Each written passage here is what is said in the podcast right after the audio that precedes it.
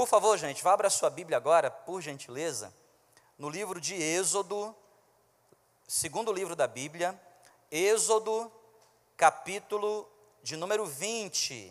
Eu quero, nessa tarde, é, junto com vocês aqui que estão conosco, e o pessoal que está nos acompanhando não é, pela internet, tá certo? Se você tem alguma dúvida a respeito daquilo que o pastor André falou aqui, faz um comentário rápido, a nossa equipe pode te ajudar a responder, pode colocar, fazer a ponte contigo. Nós estamos, é, nesse mês de setembro, pessoal, estudando sobre princípios do reino de Deus, tá bom? Princípios do reino de Deus. E nós falamos no primeiro domingo de setembro sobre a mãe de todos os princípios bíblicos que é o princípio da obediência. Ninguém consegue ir para qualquer lugar na vida, especialmente dentro da relação com Deus, sem praticar o princípio da obediência. O que é que é um princípio? Nós já estudamos aqui várias vezes, falamos várias vezes em todas as introduções dos nossos sermões. Princípio é uma lei de Deus, universal, atemporal. É como se eu estivesse atraindo para a terra aquilo que faz funcionar os céus. Princípios são leis como as leis da ciência, elas não podem ser desprezadas, elas não podem ser quebradas. Eu preciso entender que essas leis existem e eu preciso praticá-las, colocar a minha vida em ordem debaixo desses pilares, porque do contrário, as coisas não vão dar certo. No primeiro domingo, eu falei, no primeiro domingo de setembro, sobre o princípio da obediência. Quem estava aqui com a gente presencialmente? Tá, vocês estavam aqui? Olha que benção. Se você não estava aqui presente com a gente, basta você entrar no nosso canal no YouTube, Nazareno Roraima, você vai achar lá o culto, a pregação, a mensagem, princípio da obediência. No segundo domingo, nós falamos aqui sobre o segundo princípio do reino, o princípio da gratidão. É o princípio que te ajuda a ser feliz. Se você quer ser uma pessoa feliz, você precisa aprender a ser alguém grato. Quem não é grato sempre é infeliz, porque a ingratidão é amiga da murmuração, da reclamação. E o que é que é reclamação? É você clamar coisas ruins duas vezes sobre você.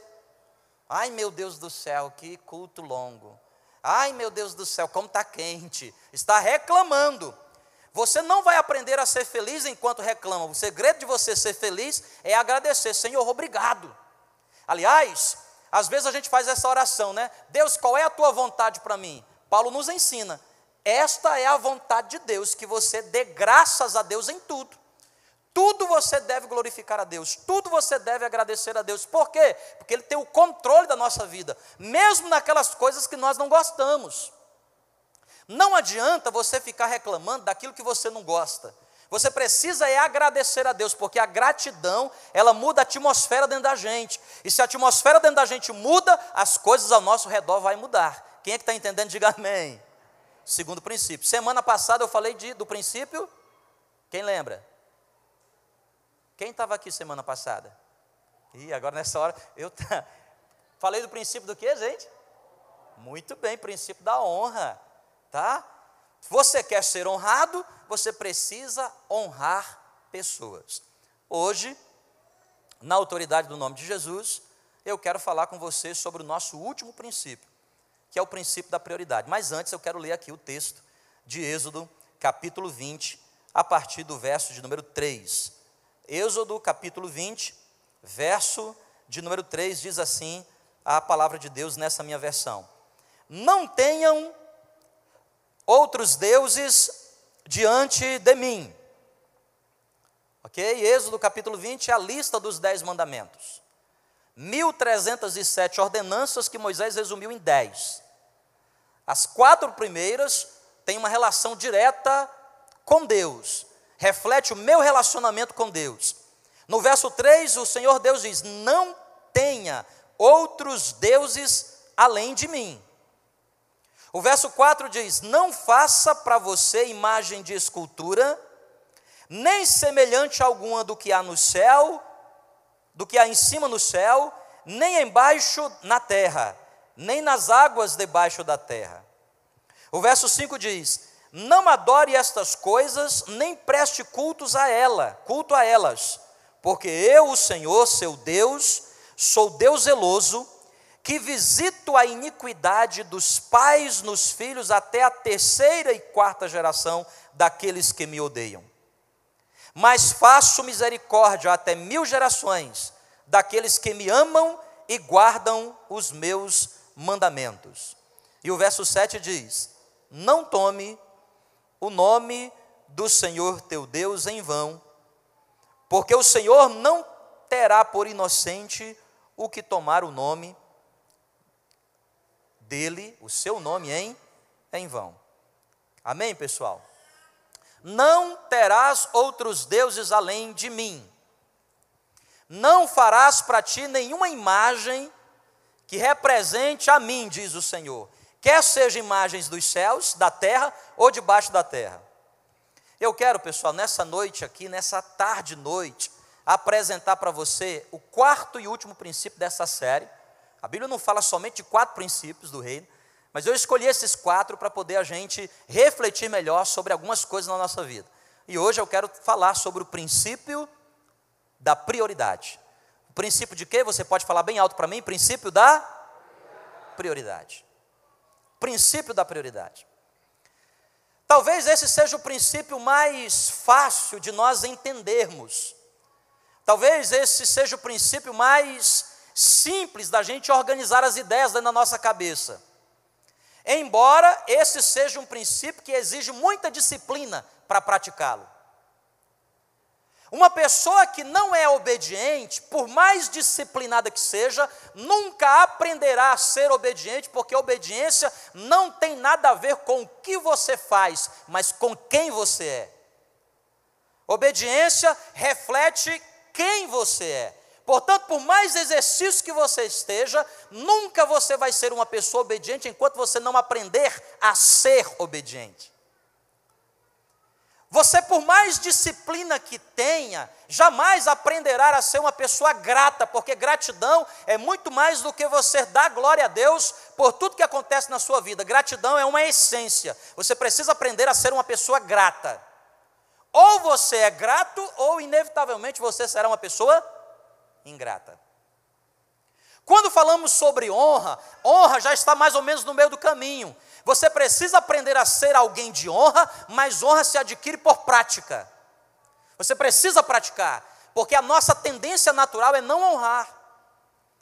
A tendência nossa natural, por causa do pecado original, é não honrar pais que não honram filhos e nem filhos que honram pais marido que não honra a esposa e nem tampouco a esposa que honra o marido. Então nós precisamos ser, quando se fala de honra, mas precisamos nos disciplinar para praticar. Vocês estão aqui, gente? Agora, quando falamos de princípio de prioridade, você precisa entender que o princípio da prioridade, acima de tudo, é uma disciplina. Porque quando nós ouvimos por si só a palavra prioridade, em qualquer estágio da nossa vida, o nosso cérebro já faz associação. Prioridade é colocar em primeiro lugar. O que significa prioridade? Prioridade significa organizar as coisas. Prioridade significa colocar as coisas certas nos lugares certos. E, obviamente, tirar as coisas erradas do lugar que, deve, que ela não deveria estar. Quando nós falamos de prioridade, nós estamos é, refletindo para um lado da nossa vida que nós precisamos praticar a disciplina.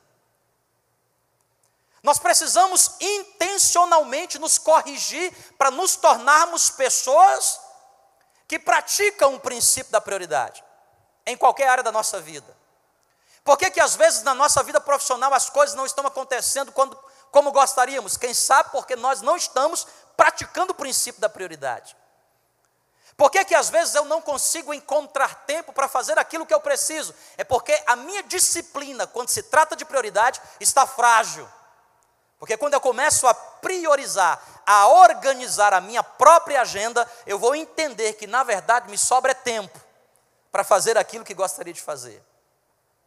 Ah, eu tenho tanta vontade de aprender inglês, mas eu meu, não aprendi inglês ainda, porque faltou prioridade. Não faltou inteligência, faltou prioridade.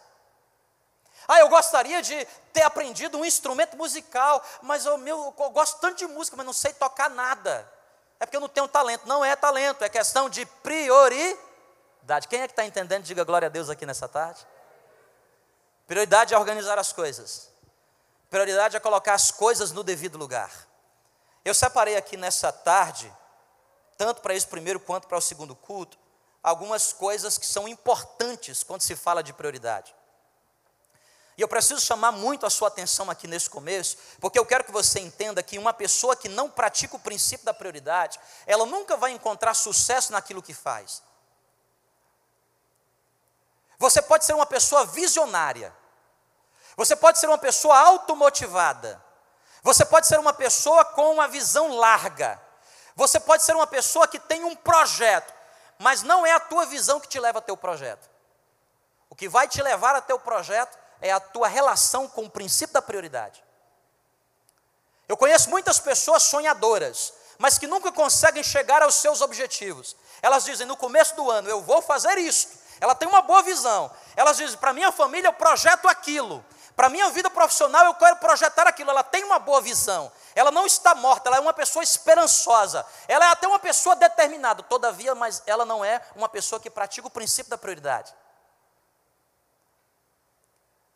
O princípio da prioridade é como se fosse o mecanismo que te faz chegar no lugar que você deseja. Quem é que está entendendo, gente, que eu estou falando aqui nessa tarde? Porque quando você não pratica prioridade, você precisa entender que aquilo que não é prioridade assumiu o papel daquilo que deveria ser. Inevitavelmente, aquilo que não deveria ser prioridade, que você quer chegar naquele lugar, aquilo que não é prioridade vai te afastar daquilo que você quer. Eu sonho em ter uma boa família. Se a família não for sua prioridade, e se ela não estiver no lugar devido, você pode ser a pessoa mais sonhadora do mundo, a sua família nunca chegará no lugar que você almeja, simplesmente porque você não a priorizou. Portanto, prioridade é muito mais do que colocar as coisas no devido lugar. Prioridade é muito mais do que organizar a nossa vida. Prioridade significa trabalhar a minha autodisciplina, para que, através daquilo que eu priorizo, eu consiga chegar ao destino que Deus planejou para mim, que a minha visão consegue alcançar e que, pela graça maravilhosa de Jesus, poderei chegar. A grande pergunta é: o que devo priorizar, pastor? O que devo priorizar? Eu fiz aqui nesta tarde uma lista de sete coisas e quero tentar pregar de maneira muito prática, para que você possa entender na sua vida o que você deve priorizar. Número um, o que é que você deve priorizar? Acima de tudo, Deus antes de todas as coisas. Você pode repetir comigo? Deus. Agora repita com a força de prioridade. Diga lá, bem forte. Querido irmão, minha irmã, você que está assistindo a gente aqui pelo YouTube, na sua casa, entenda uma verdade: nada na sua vida vai dar certo enquanto você não colocar o primeiro no primeiro. Enquanto você não entender que Deus deve estar na nossa vida antes de todas as coisas. O Senhor diz aqui, na lista dos dez mandamentos, Ele diz: Não terás outros deuses além de mim. Ele está dizendo o seguinte: olha, o primeiro lugar na sua vida é meu.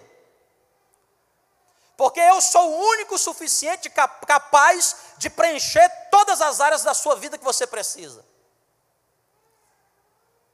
Eu digo para os jovens aqui na igreja, quando entram no meu gabinete, você não vai casar para ser feliz e nem vai casar para fazer alguém feliz. Se você tiver essa pretensão de casar para fazer alguém feliz, fique solteiro, porque você não vai conseguir. E nem tampouco case para ser feliz com alguém, porque esse alguém não vai conseguir. Porque só há um nesse mundo capaz de fazer o ser humano feliz: Jesus. Deus é suficiente para nos fazer feliz. Portanto, um jovem que quer casar para ser feliz precisa primeiro ter aprendido a ser feliz sozinho. Porque quem não está preparado para ser feliz sozinho, quem não aprendeu a ser feliz sozinho, não vai ser feliz com ninguém. É o que Jesus nos ensina no Evangelho de João, capítulo 4, mulher samaritana. O Senhor chega para ela e diz assim: Me dá um pouco dessa água. Aí ela disse: Você é samaritana, aliás, você é judeu, eu sou samaritana, por que você está me pedindo água? A gente não se dá bem. Aí Jesus disse: Se você soubesse quem é que estava te pedindo água, na verdade, você era que estava me pedindo. Aí ela disse: Mas como que pode esse poço aqui de Jacó? Você não tem nem vasilha, como é que você vai conseguir? Aí Jesus diz: É porque a água que você toma a beber daí vai voltar a ter sede. Todavia, a água que eu te der, a água que eu te der, nunca mais você terá sede. Aí ela diz assim: Então me dá logo dessa água. Aí Jesus diz assim: vá lá primeiro chamar o teu o teu marido, o teu companheiro. Jesus foi nem na ferida. Aí ela se entristece e diz: Não tenho. Aí Jesus disse: É verdade, porque você já tentou ser feliz com um, com dois, com três, com quatro, com cinco, com seis. Ninguém é capaz de fazer você feliz. E esse que você está, nem marido seu é, também não vai te fazer feliz. Entendam a verdade: você não é feliz compartilhando a sua vida com alguém. Você é feliz porque Jesus é a fonte de água viva para você. Princípio da prioridade. Você precisa entender que Deus quer ser o primeiro na sua vida e a partir dele, Jesus se tornará a fonte de tudo para você. Por que, que eu não consigo ser grato? Porque Jesus não está sendo o primeiro. Porque se Jesus for o primeiro, Ele é a fonte que abastece a minha gratidão. Por que, que eu não consigo amar? Porque eu não fui feito naturalmente para amar. O pecado original me leva para o ódio. Mas se Jesus estiver em primeiro lugar na minha vida, eu bebo dessa fonte. Então, se eu bebo dessa fonte, eu posso dar amor, mesmo para aqueles que não me amam. Por que, que eu consigo ser abençoador? Eu só sou abençoador abençoar alguém, eu só posso ser, por natureza, se Jesus estiver ocupando o primeiro lugar na minha vida. Porque se Jesus não for a fonte na minha vida, se eu não beber dessa água, eu não posso transbordar desse rio. O que eu vou transbordar? O que tem em mim. E o que tem em mim? Nada. Porque eu sou pecador. Você precisa entender que diariamente, intencionalmente, de maneira disciplinada. Jesus quer ser o primeiro na sua vida antes de todas as coisas. Pastor, como é que eu faço isso na prática? Simples. É um negócio que a gente deixou de ensinar nas igrejas. É um negócio que essa nova geração está se perdendo diante disso. Eu comecei a frequentar a igreja quando eu tinha quatro anos de idade. E a coisa que mais eu aprendi na escola bíblica dominical, com os meus professores, com os meus pastores, com os crentes mais velhos, dentro de casa levei vida devocional. Sabe o que é vida devocional, gente? Sabe o que é vida devocional? É você acordar de manhã cedo e antes de você fazer qualquer coisa, até fazer a sua higiene pessoal, antes de qualquer coisa, você para, Bíblia, oração e diz assim: Deus, eu preciso comer do pão da vida, eu preciso desse alimento, porque nem só de pão viverá o homem, mas de toda palavra que procede da boca de Deus. Prioridade. Mas hoje em dia a nossa prioridade é o quê? O smartphone que está do nosso lado. Na cabeceira da nossa cama, se duvidar, debaixo do travesseiro. É até um risco à saúde carregando. O que a gente faz, às vezes nem no silencioso coloca, porque ao primeiro sinal, plim, o teu cérebro já associou, já ligou, uma mensagem chegou. Porque o nosso vazio de pertencimento se torna maior do que a nossa necessidade de ser abastecido na fonte. Vida devocional, vida de oração. Eu não estou falando que você precisa subir no monte. Eu não estou dizendo que você precisa ficar uma hora ou duas horas. Se você puder, glória a Deus que você pode. Eu estou falando de uma simples oração onde que você dobra o seu joelho no começo do seu dia, na, na, na cabeceira da sua cama, perto do seu colchão, na sua rede, no sofá. não sei onde você está dormindo, mas você diz assim: Senhor, eu não sei o que vai acontecer nesse meu dia. Eu até tenho uma agenda corrida. Eu tenho uma agenda, Senhor, aqui de vários compromissos, mas eu quero colocar nas tuas mãos o meu dia, e eu quero dizer nos céus, na terra, e até que o inferno saibam: o Senhor é o primeiro na minha vida. Prioridade. Deus acima de todas as coisas. Pastor, como é que é na prática prioridade? Oração antes da decisão. Se Deus é o primeiro na sua vida, você não é aquele que decide primeiro, você é aquele que ora. Sabe qual é o nosso maior problema, gente? O maior problema do sucesso dos crentes, porque os crentes têm a bênção de Deus, a graça de Jesus, a redenção, a afiliação do Pai, mas por que que às vezes a nossa vida não está dando certo? Não está dando certo porque a gente decide primeiro, ora depois. E a nossa oração é a oração de juntos cacos. A gente diz assim: Senhor, eu decidi, me dei o mal, errei, por favor, me ajude a consertar. Quando na verdade a nossa oração devia ser profilática, devia ser preventiva. A nossa oração devia ser o seguinte: Senhor, eu tenho algo importante a decidir, decidir, eu já sei até o que devo fazer, o meu coração me chama para aquilo, mas eu quero pedir que o Senhor me dirija. Qual decisão eu devo tomar? Deus em primeiro lugar, significa dizer eu oro primeiro, decido depois. O que deve priorizar? Segunda coisa aqui nessa tarde: o reino de Deus antes do meu reino. Eu devo priorizar o reino de Deus antes do meu reino. Mas, pastor, mas nós temos reino, tem gente até que tem um rei na barriga, né? Quanto mais reino. Já ouviu falar dessa expressão? Nordestina, lá vai aquela pessoa, parece que tem um rei na barriga. Está falando o quê? Que pessoa orgulhosa, né? Ora, se a gente tem um reino na, um rei na barriga, o que dirá do reino? Claro que temos. Você quer ver que você tem um reino? Você tem uma conta bancária. Dificilmente tem alguém aqui que não tem uma conta bancária, a não ser as crianças. Se duvidar, já deve até ter uma poupancinha. Então, aquela conta bancária, você é o titular, você é o rei lá você reina. Você tem um guarda-roupa na sua casa, um closet. Você tem um par de sapato, dois ou cem. Você tem um reino. Você tem um automóvel, um veículo. Ele é seu, está no seu nome. É o seu reino. Agora presta atenção aqui, ó. Quem está aqui, diga glória a Deus.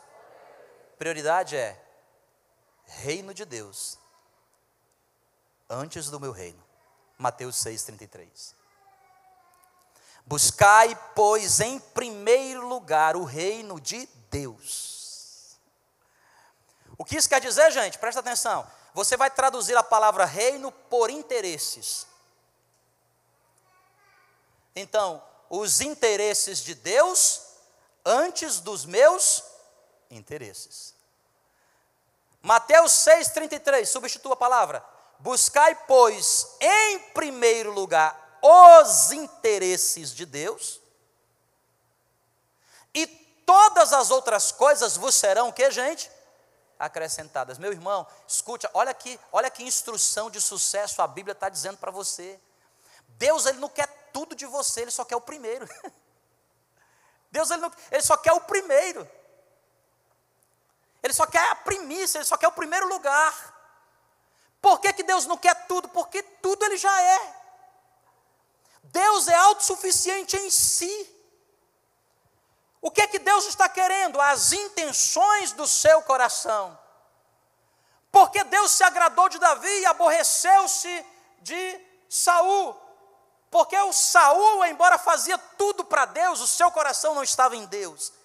Mas Davi, atrapalhado do jeito que era, confuso, complicado, rapidamente o seu coração se voltava para Deus. Porque Deus amou Jacó e aborreceu de Esaú, porque o coração de Jacó, desde o princípio, estava voltado para as coisas de Deus, os interesses de Deus. Pessoal, vocês estão aqui nessa tarde, amém? Você está aí comigo, acompanhando na sua casa, os interesses de Deus. E aí você precisa entender algumas coisas que Deus se interessa. Em primeiro lugar, Deus se interessa em primeiro lugar. Gente perdida. Quanto mais perdida, mais Deus gosta. Agora nós somos ao contrário. Quanto mais salva, mais a gente gosta. A gente quer fazer amizade com quem? A gente quer fazer amizade com gente que tem a classe social da gente, os interesses da gente, o perfume da gente, a, a economia da gente. Porque se a gente encontrar alguém diferente da gente, a gente logo se despreza, quando na verdade Deus ama. Deus ama pessoas perdidas. Deus ama as pessoas perdidas. Está aqui, nós estamos falando, agora há pouco estava falando com, com, os meus, com a minha equipe aqui, com o meu staff. dia 7 de outubro, vai estar aqui pastor Arthur Pereira. Aí alguém falou assim, pastor, vamos divulgar na cidade. Eu disse, eu não vou divulgar na cidade. Porque primeiro não tem nem espaço. Segundo, porque se eu divulgo na cidade que Arthur Pereira vai estar aqui, que Talita Pereira vai estar aqui, esse lugar aqui enche de crente. Eu quero lá saber de crente. Com todo respeito a todos os crentes, mas cada um deles tem a sua própria igreja. Esse lugar aqui não foi feito para crente.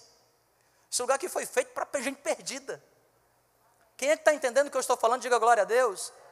Agora, onde estão os nossos interesses? Eu vou para a igreja, a gente põe a melhor roupa, a gente veste no, no calça o melhor sapato, a gente usa o melhor perfume, a gente vai para a igreja, tudo lindo, maravilhoso, mas a gente se esquece de orar e de convidar quem precisa de Jesus. Onde estão os interesses de Deus na minha agenda? Olhe para o seu orçamento, olhe para o seu dinheiro, o dinheiro que você tem. Onde estão os interesses de Deus dentro do seu orçamento? Onde está o órfão? Onde está a viúva? Onde estão os necessitados? Onde estão os desabrigados? Mas nós gostamos do nosso reino. Sabe por que, que as coisas na nossa vida muitas vezes não dão certo, queridos? É porque nós estamos priorizando as coisas erradas. Os interesses de Deus devem vir antes dos meus interesses. Há algum problema de você ter um veículo bom? Nenhum, eu tenho um e eu gosto. Há algum problema de você ter uma boa casa? Nenhum.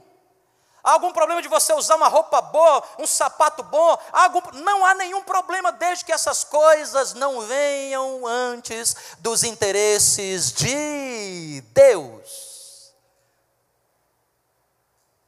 Porque quando eu coloco os interesses de Deus, inclusive na minha agenda financeira, Deus inevitavelmente vai trazer os interesses dele para a minha vida. Houve uma época nesse país que eu era o único químico inorgânico medicinal do país. Aliás, acho que ainda hoje ainda sou. Muito bem formado. Trabalhei com três ganhadores de prêmio Nobel. Três. Desempregado cobiçado por todos os lugares, mas efetivamente desempregado. Vivendo na igreja, graças a Deus pela igreja que me dava uma cesta básica, senão Sara não ia beber leite. E Kelly, muito menos fazer chapinha. Houve uma vez que eu orei diante do Senhor, eu estava no meu laboratório orando e dizendo para Deus assim, Senhor, por que, que na minha vida nada vai dar, nada dá certo? Eu me santifiquei, eu busquei ao Senhor, eu não me prostituí, eu não me embebedei, eu fiz tudo o que é certo. Senhor, por quê? Por que as coisas na minha vida não estão dando certo? Eu estudei, eu fiz o meu melhor, eu me dediquei, ganhei prêmios. Por que, Deus? Eu preciso do dinheiro para poder sobreviver. O que é que adianta ter um PHD sem os recursos? Sem a, o que é que adianta? E eu orei no laboratório dizendo para Deus, e o Espírito Santo falou no meu coração: é porque faz tempo que na sua vida as prioridades não estão no lugar certo. Eu te chamei quando você tinha 17 anos, você disse o quê? Primeiro os meus estudos. Eu te chamei durante o mestrado e você disse o quê? Primeiro o meu mestrado. Eu te chamei durante o doutorado e você disse o quê? Primeiro. Eu disse para você fazer aquilo e você primeiro. Quem é que está entendendo nessa tarde, gente? Então, daquele dia em diante, eu orei no laboratório e disse: Senhor, a partir de hoje, essas coisas não farão mais parte prioritária da minha vida. Eu ainda continuo sendo, eu ainda continuo sendo chamado, mas primeiro o reino dEle, primeiro o reino do Senhor. Buscai, pois, em primeiro lugar o reino de Deus e todas as outras coisas vos serão acrescentadas. Quem é que está entendendo, gente, nessa tarde? Diga glória a Deus. Aqui dentro, você usa o que você tem para servir. Lá fora, você usa as habilidades que Deus te deu para falar do amor de Jesus. Três, rapidamente. Meu Deus, eu acho que eu só vou conseguir falar de quatro aqui. Três.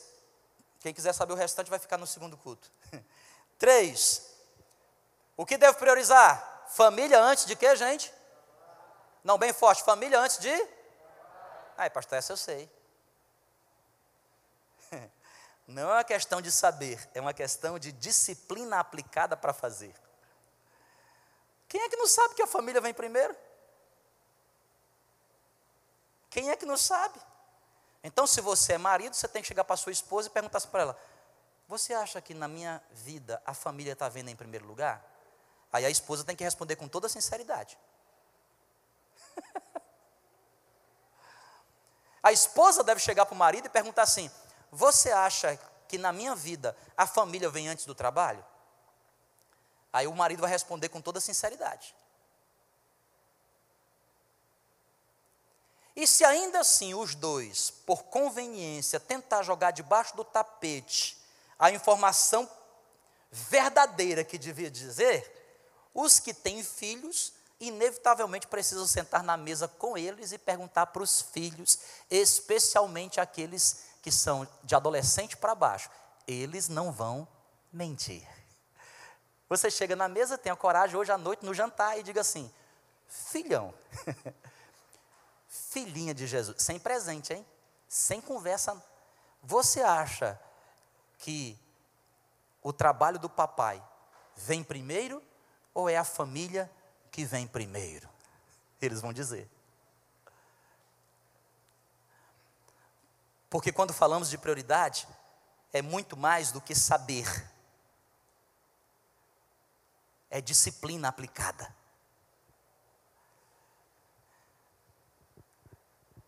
Eu nunca tive, por parte dos meus pais, uma família estruturada. Já expliquei para os irmãos aqui em vários momentos.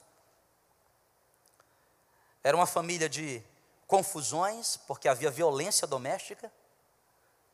Era uma família de bebedices, onde todo mundo só vivia chapado.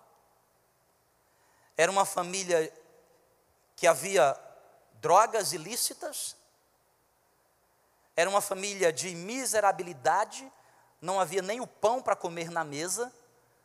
Então, logo cedo, eu comecei a perceber, por simples indução, que a rua era melhor do que lá em casa. Quem é que está entendendo o que eu estou dizendo? Então, por muitos anos, ir para a escola, para mim, não era com o objetivo de estudar. Eu dizia para mim que era estudar, hoje eu entendo que era uma fuga. Ir para a igreja não era para mim porque eu ia adorar a Deus, era uma fuga. Eu cresci assim, eu me tornei adolescente assim. Logo muito cedo, aprendi a andar de ônibus em Fortaleza. Eu tinha menos de 10 anos de idade e andava para todos os bairros em Fortaleza. Eu vendia água na praia. E às vezes eu ia para vender água na praia, sem vender, não vendia. Eu ia com isopor cheio e voltava ele com cheio. Ainda tinha areia no meio. Mas por que, que eu queria ir? Por que, que eu não queria ficar em casa? Porque a minha casa era um sistema aversivo. Quem é que está entendendo o que eu estou dizendo? Diga amém. Então eu levei isso para o meu legado. Trabalhar sempre foi uma prioridade para mim porque eu entendia que era uma maneira de eu escapar. Aí eu casei. 23 de 11 de 2002. Aí veio a Sara, janeiro de 2009. E depois a Esther aqui nessa cidade, setembro de 2014. E de setembro de 2014 para cá, eu descobri que muitas e muitas vezes na minha vida, de maneira legítima, legal, eu coloquei o trabalho na frente da minha família. Eu coloquei o trabalho na frente da família. Quando, por força de circunstâncias, tive que voltar para casa para ajudar a minha esposa a criar duas filhas, a minha casa, que com aqueles sempre foi um lugar confortável, arrumado, bonito, cheiroso e limpo. Diferente de tudo que eu já tive na vida, mas era o lugar da minha dormida. Era o lugar em que eu tinha, nas horas do meu dia, algum pequeno tempo com minha esposa, porque ela me amava, cheirosa, linda, estava ótimo. Mas no outro dia, angustiantemente, eu precisaria, às sete da manhã, tomar o que. Nunca tomei café direito na minha vida. Tenho aprendido a tomar café aos 40 anos de idade. Porque café para mim era só um cafezinho preto e um biscoito. Porque eu nunca tinha nada. Então eu ia para os hotéis, dar palestras, aqueles hotéis, aqueles, aqueles cafés, sabe aqueles café da manhã com aquela mesa enorme? Eu pegava lá um biscoito e um café, porque eu não podia nem tomar café. Eu não parava nem para degustar o café. A palestra era às 10 horas da manhã, 7 horas eu estava tomando café e fazendo o quê? Trabalhando. Para quê? Para dar a mesma palestra que eu já tinha dado sei quantas vezes. Porque eu não aprendi a ter conectividade muita inteligência lógica, científica, pouquíssima inteligência relacionamental. Quem é que está entendendo o que eu estou falando aqui, gente? Diga amém. A família não estava sendo a minha prioridade. No meu coração, sim, na prática, não. Porque o trabalho ocupava o primeiro lugar. Sem conectividade com a esposa, sem conectividade com os filhos, não supria as necessidades emocionais do cônjuge Cuidado, meu irmãozão, você que não tem conectividade emocional com sua esposa. Elas precisam que você pare para elas, para você ouvi-las. E se você não ouvir, ela, ela, ela vai achar alguém que ouça. É a lei da vida. Então entenda, família antes do que, gente? Trabalho. Quatro, Vamos lá, 18 horas 27 minutos. 4. O ser antes do que, gente? Fazer. Isso é uma prioridade que todos nós precisamos absorver. Sabe por quê? Porque a nossa necessidade de sucesso é tão grande, a nossa necessidade de pertencimento é tão grande, a nossa necessidade de ser aceito é tão grande, que a gente coloca na nossa própria cabeça que somos aceitos pelo que fazemos e não pelo que somos. E por inevitavelmente fazer essa conexão, nós também nos aproximamos das pessoas pelo que elas fazem e não pelo que elas são. Isso é perigosíssimo. Sabe por quê? Porque nem sempre o fazer está intimamente ligado com o ser. Tem gente que faz muito bem, mas é muito mal. E essa é uma prioridade da nossa vida que precisa ser destacada: o ser antes do fazer. Sabe o que quer dizer, querido? Pessoas precisam ser mais valorizadas pelo que elas são e não pelo que elas fazem. Você precisa ensinar os seus filhos que eles devem honrar você não pelo que eles, pelo que você faz por eles, mas por quem você é. Por isso nós estamos vivendo uma sociedade em que todo mundo está conectado com todo o mundo. Entretanto, somos a geração mais isolada da história da humanidade. Mais depressiva, mais desconectada. O que é depressão? Simplesmente a síndrome da desconexão. Nos primeiros níveis eu me desconecto das pessoas, por isso fico na minha casa, deprê. E posso avançar para os níveis mais crônicos, quando eu me desconecto comigo mesmo e já tenho pensamentos não tão bons assim. E podem evoluir para um extrema, uma situação extremamente caótica e crônica, quando eu me desligo por completo até mesmo da divindade. E por quê? Porque nós não fomos criados para viver sozinhos. O Senhor olha lá no Éden, na perfeição, olha para o homem, tudo perfeito, não havia pecado, tudo era perfeito. Mas o próprio Deus diz assim: não é bom. E quando é que Deus fala isso? Quando Adão olha o leão e a leoa, o macaquinho e a macaquinha, o senhor girafa e a senhora girafa, e não acha idoneidade. Deus disse: não é bom, esse, esse ser não é bom que fique só, eu preciso criar para ele alguém que ele possa se conectar. Vou fazer até antagônico, diferente. Vocês estão entendendo, pessoal, aqui nessa tarde? Não é o ser, desculpe, não é o fazer que deve vir primeiro, é o ser. O que é que eu devo priorizar? O ser antes de fazer. Sabe por quê, meu irmão? Vocês ainda estão aqui, gente? Amém? Aguenta mais um pouquinho aqui? Escute, preste atenção. Sabe por quê? Porque o fazer conota um tipo de valor que é passageiro. O bom guitarrista, mas vai chegar um momento que ele não vai poder mais ser. O bom guitarrista, fazer. A velhice vai chegar. A doença, Deus o livre, pode chegar. Não é o que ele faz, mas é quem ele é. E hoje nós vivemos uma sociedade que nós nos aproximamos pelo que os outros fazem, pelo que alguém faz por mim. Filhos que amam os pais enquanto os pais sustentam, porque se os pais passarem por uma dificuldade, os filhos reclamam. Por quê? Porque não há um relacionamento, não há uma relação de ser, mas sim de fazer.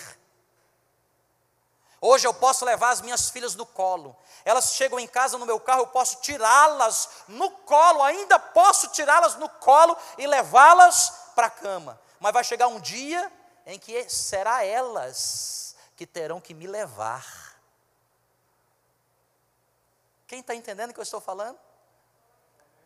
E é, no, e é no momento final da sua vida, é no momento em que as suas habilidades somem, é no momento em que aquilo que você pode fazer pelas pessoas é impressionante. Igreja, é maravilhoso você ver isso. Muitos se aproximam, porque eu posso fazer alguma coisa. Pastor, o senhor pode ajudar o meu casamento. Pastor, o senhor pode ajudar a minha vida espiritual. Pastor, pastor, pastor. Basta eu fazer uma coisa que a pessoa não gosta. Entrou feliz e alegre, sai reclamando, murmurando, reclamando. Por quê? Porque nós vivemos a era em que nós estamos valorizando o fazer e não o ser. Mas a palavra de Deus nos ensina que é o ser antes do fazer. Vamos lá, avançando aqui, eu disse que ia fazer quatro, vamos lá, mais um cinco. Amém, gente? Vocês estão aqui, gente? O princípio da prioridade bate um pouco na gente. Dá umas açoitadas na gente, porque faz a gente começar a pensar. Essa semana, escrevendo esse sermão, eu falei assim, meu Deus do céu, tem muita coisa fora do lugar na minha vida. Deixa eu me disciplinar. Cinco. O que é que diz o cinco? A fidelidade antes do que, gente? Ah, isso é muito importante. Medidas qualitativas antes das medidas quantitativas. Ó, para você que é empresário, você que é empreendedor, nós que gostamos do empreendedorismo, nós amamos por natureza o talento, claro. Quem não gosta de andar com gente talentosa? Eu gosto. Mas já levei muito na cabeça, porque primeiro coloquei o talento e me esqueci das medidas qualitativas. E fidelidade é mais importante que talento. Lealdade é mais importante que dom. Quem é que está entendendo, diga amém.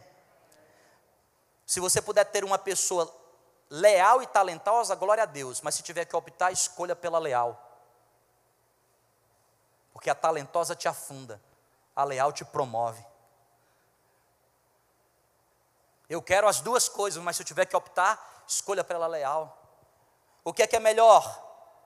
Ter um cônjuge bom, que te dá tudo, que te favorece em tudo, que te abençoa em tudo.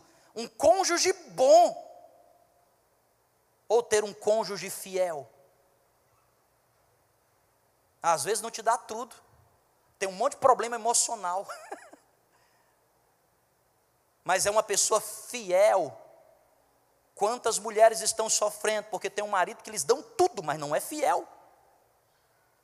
O que é que é melhor ter na sua empresa um funcionário competente, que você coloca na mão dele e ele executa com primazia? Ou ter na sua empresa um funcionário que não faça com tão talento assim, mas é leal, Eu me lembro que uma vez estava coordenando um, um, grande projeto para a doença de Chagas, no Instituto de Física de São Carlos, coordenava uma equipe de 120 profissionais. Sempre, cara, gente boa, tinha gente, cada gente talentosa. inevitavelmente você começa a se aproximar mais dos talentosos, porque eles dão resultado a curto prazo muito rápido. Muito rápido. O leal não, ele não tem tantas habilidades.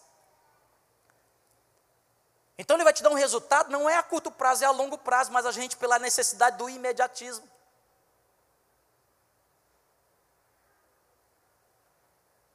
Pessoas que roubam teu projeto, olha o caráter. Eu já tive um projeto científico roubado, na cara dura.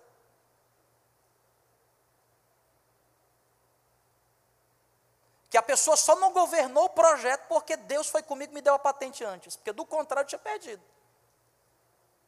Olha o caráter. E ainda diz para todo mundo, para todo mundo, põe a boca no trombone, foi erro. Mas os que conhecem diz, eu sei o que você fez no verão passado. Eu sei. De onde veio esse marcador molecular? Eu sei.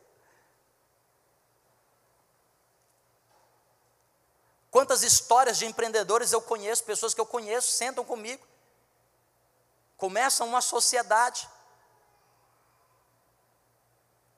e daqui a pouco, a lealdade é suprimida pelo favorecimento lucrativo. Quem é que está entendendo, gente, que eu estou falando? Diga glória a Deus. Nós vivemos épocas em que o talento é exaltado, mas e a fidelidade? E a Bíblia nos ensina que é a fidelidade antes do talento. Sexto e penúltimo. Disse que ia ser quatro, né? Eu sei que você não vai ficar no segundo culto, eu vou te ajudar. Sexto, a sabedoria antes da ansiedade tem que ser priorizada. Sabedoria antes da ansiedade. Gente ansiosa geralmente é gente inteligente. Quanto mais inteligente, mais tendencioso a ansiedade. Porque o inteligente sabe o que tem que fazer. E porque ele sabe o que tem que fazer, ele se torna uma pessoa ansiosa, porque ele não vê as coisas acontecer. Ele sabe que tem que fazer, ele sabe, ele já sabe. Alguém vai chegar para ele e dizer: Eu já sei. Sentar na escola da vida como ansioso é difícil, porque ele diz: Eu já sei. Eu disse: Eu sei que você já sabe. Mas todavia você está sentado aqui comigo. Sabe por quê? Porque, embora você saiba, a sua ansiedade coloca os pés pelas mãos. Você sabe o que fazer, mas não sabe como fazer e saber o que fazer não é mais importante do que saber como fazer. A sabedoria te dá as habilidades para você saber como fazer. E você adquire sabedoria começando dentro de casa. Quando você tem que negociar com o seu cônjuge, porque agora é uma sociedade. Eu já disse isso outras vezes, né? Frequentemente os homens solteiros não tinha nada. Quando eu era solteiro, tinha nada. Liso, leso, louco. Tinha muita vontade de gastar muito, mas não tinha dinheiro. Hoje eu casei. Tenho até uma condição. Mas continuo sem poder gastar. E é pior do que ser solteiro. Viu, Patrick? Porque agora você tem que ter a habilidade de negociar. Você chega para a sua esposa e diz assim: Bem, eu queria comprar isso daqui. Mas isso Aí quando você ainda experiência diz assim, mas eu vou comprar. Compra para você ver. Prosperidade não vai ter, vai levar na cabeça. Não vai dar certo. Porque ela pode até ter consentido, mas ela não te abençoou. Quem está entendendo, diga amém. E o caminho é, é inverso do mesmo jeito. Quantas vezes minha esposa quis fazer alguma coisa, eu consenti, vou fazer o que? Vou brigar? É melhor ser feliz do que ficar brigando. Melhor ser feliz, vou ficar brigando, brigar não vou. Agora, presta atenção, deu certo? Não deu certo não. Sabe por quê? Porque consentir é uma coisa, abençoar é outra. Sabe o que significa a palavra abençoar? Eu autorizo você para dar certo. Quando você chega para o seu pai e diz assim, a benção, pai, o pai diz assim, eu te abençoo, meu filho. O pai está dizendo assim, eu autorizo, eu estou dando uma autorização espiritual. Eu autorizo você a dar certo. É bênção. Por isso que lá em Gênesis 12, o Senhor chega para Abraão e diz assim: ó, eu vou abençoar os que te abençoarem, mas os que te amaldiçoarem, eu também vou amaldiçoar. Não sou eu quem amaldiçoou, é a lei da vida, a relação divina é um princípio de semeadura. Sabedoria é mais importante do que conhecimento. Conhecimento. E se você é uma pessoa inteligente, você precisa abrir mão da sua inteligência para adquirir mais sabedoria. Há 20 anos atrás, há 20 anos atrás, gente, há duas décadas. Vou começar há, cinco décadas, há cinco décadas. Na Segunda Guerra Mundial. Depois da Segunda Guerra Mundial, o conhecimento no mundo levava duas décadas para duplicar. Duplicar. Há 100 anos atrás, o conhecimento levava um século para duplicar. Hoje, o conhecimento quintuplica a cada dois anos. Não tem ser humano que dê conta. Não tem gente que dê conta. Quintuplica a cada dois anos. Nós estamos em 2020, nós, o mundo sabe cinco vezes mais. Vivemos a era da cibernética, da inteligência artificial, dos computadores do Google enorme que processa muito mais do que a capacidade de um cérebro humano tem de absorver em sua vida inteira. E por que, que as pessoas estão se frustrando? Porque é conhecimento demais e sabedoria de menos. Eu sei, eu sei, eu sei. Todo mundo sabe hoje. É até chato sentar para conversar, porque todo mundo sabe. Mas por que, que o ministério pastoral subsiste? Por que, que a igreja subsiste? Porque todo mundo sabe, mas não sabe como fazer. E para tudo que você não sabe como, a palavra de Deus é eterna, atemporal. Provérbios de Salomão, escrito há três mil anos, coloca no chinelo qualquer Wikipédia.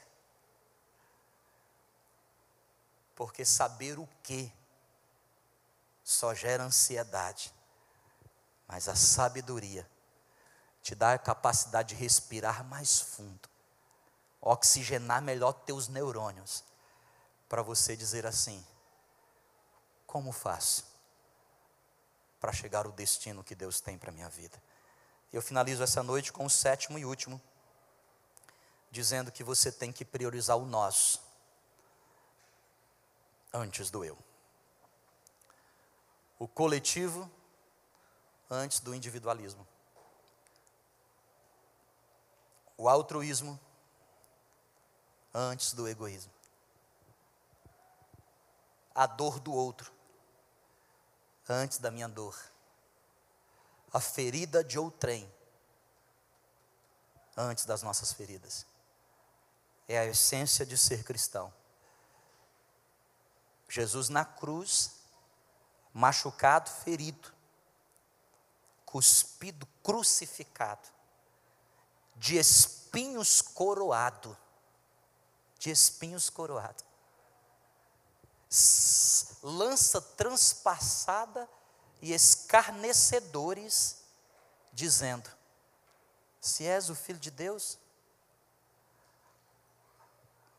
Mas ele, o nós é mais importante do que o eu. O meu eu está doendo eu estou ferido, eu estou machucado. Mas o meu Deus é capaz de curar as minhas feridas. Eu vou beber dessa fonte. E ao invés de estender as minhas mãos para amaldiçoar, eu sou cristão, eu estendo as minhas mãos e digo: Senhor, perdoa-o. Ele não sabe do que está falando. Vamos ficar de pé? Eu quero viver algo novo. Porque só quando somos visitados pelo poder do Espírito Santo de Deus, as coisas certas vão para o lugar certo. Entenda, Deus ele não quer tudo você entende? Porque tudo ele já tem. Tudo ele já tem. Ele quer você, o primeiro. É você dizer assim para ele todo dia: Senhor, seja o primeiro na minha vida.